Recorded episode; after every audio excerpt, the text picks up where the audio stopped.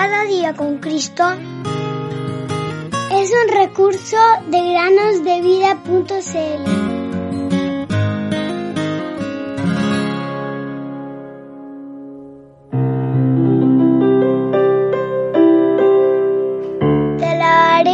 porque formidables, maravillosas son tus obras.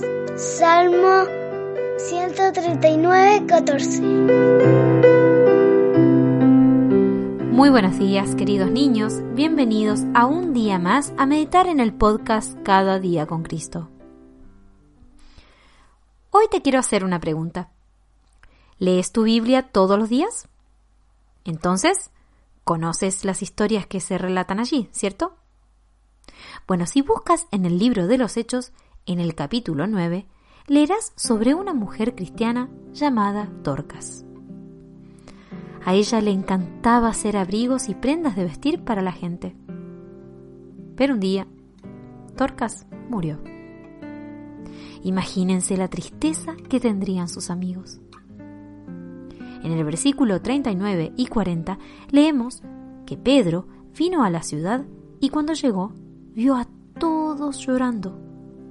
Pero él, sacando a todos del lugar, se puso de rodillas, oró y por el poder de Dios la resucitó de entre los muertos. Qué felices estaban todos ahora. Estoy segura de que Dorcas siguió haciendo más ropa para los pobres durante mucho tiempo después. No sabemos la edad de Dorcas, pero quizás era una mujer mayor. Ella vivía cada día de su vida para glorificar a Jesús.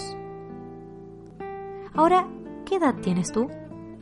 Bueno, si tienes 10 años, ¿sabías que has vivido unos 3.650 días?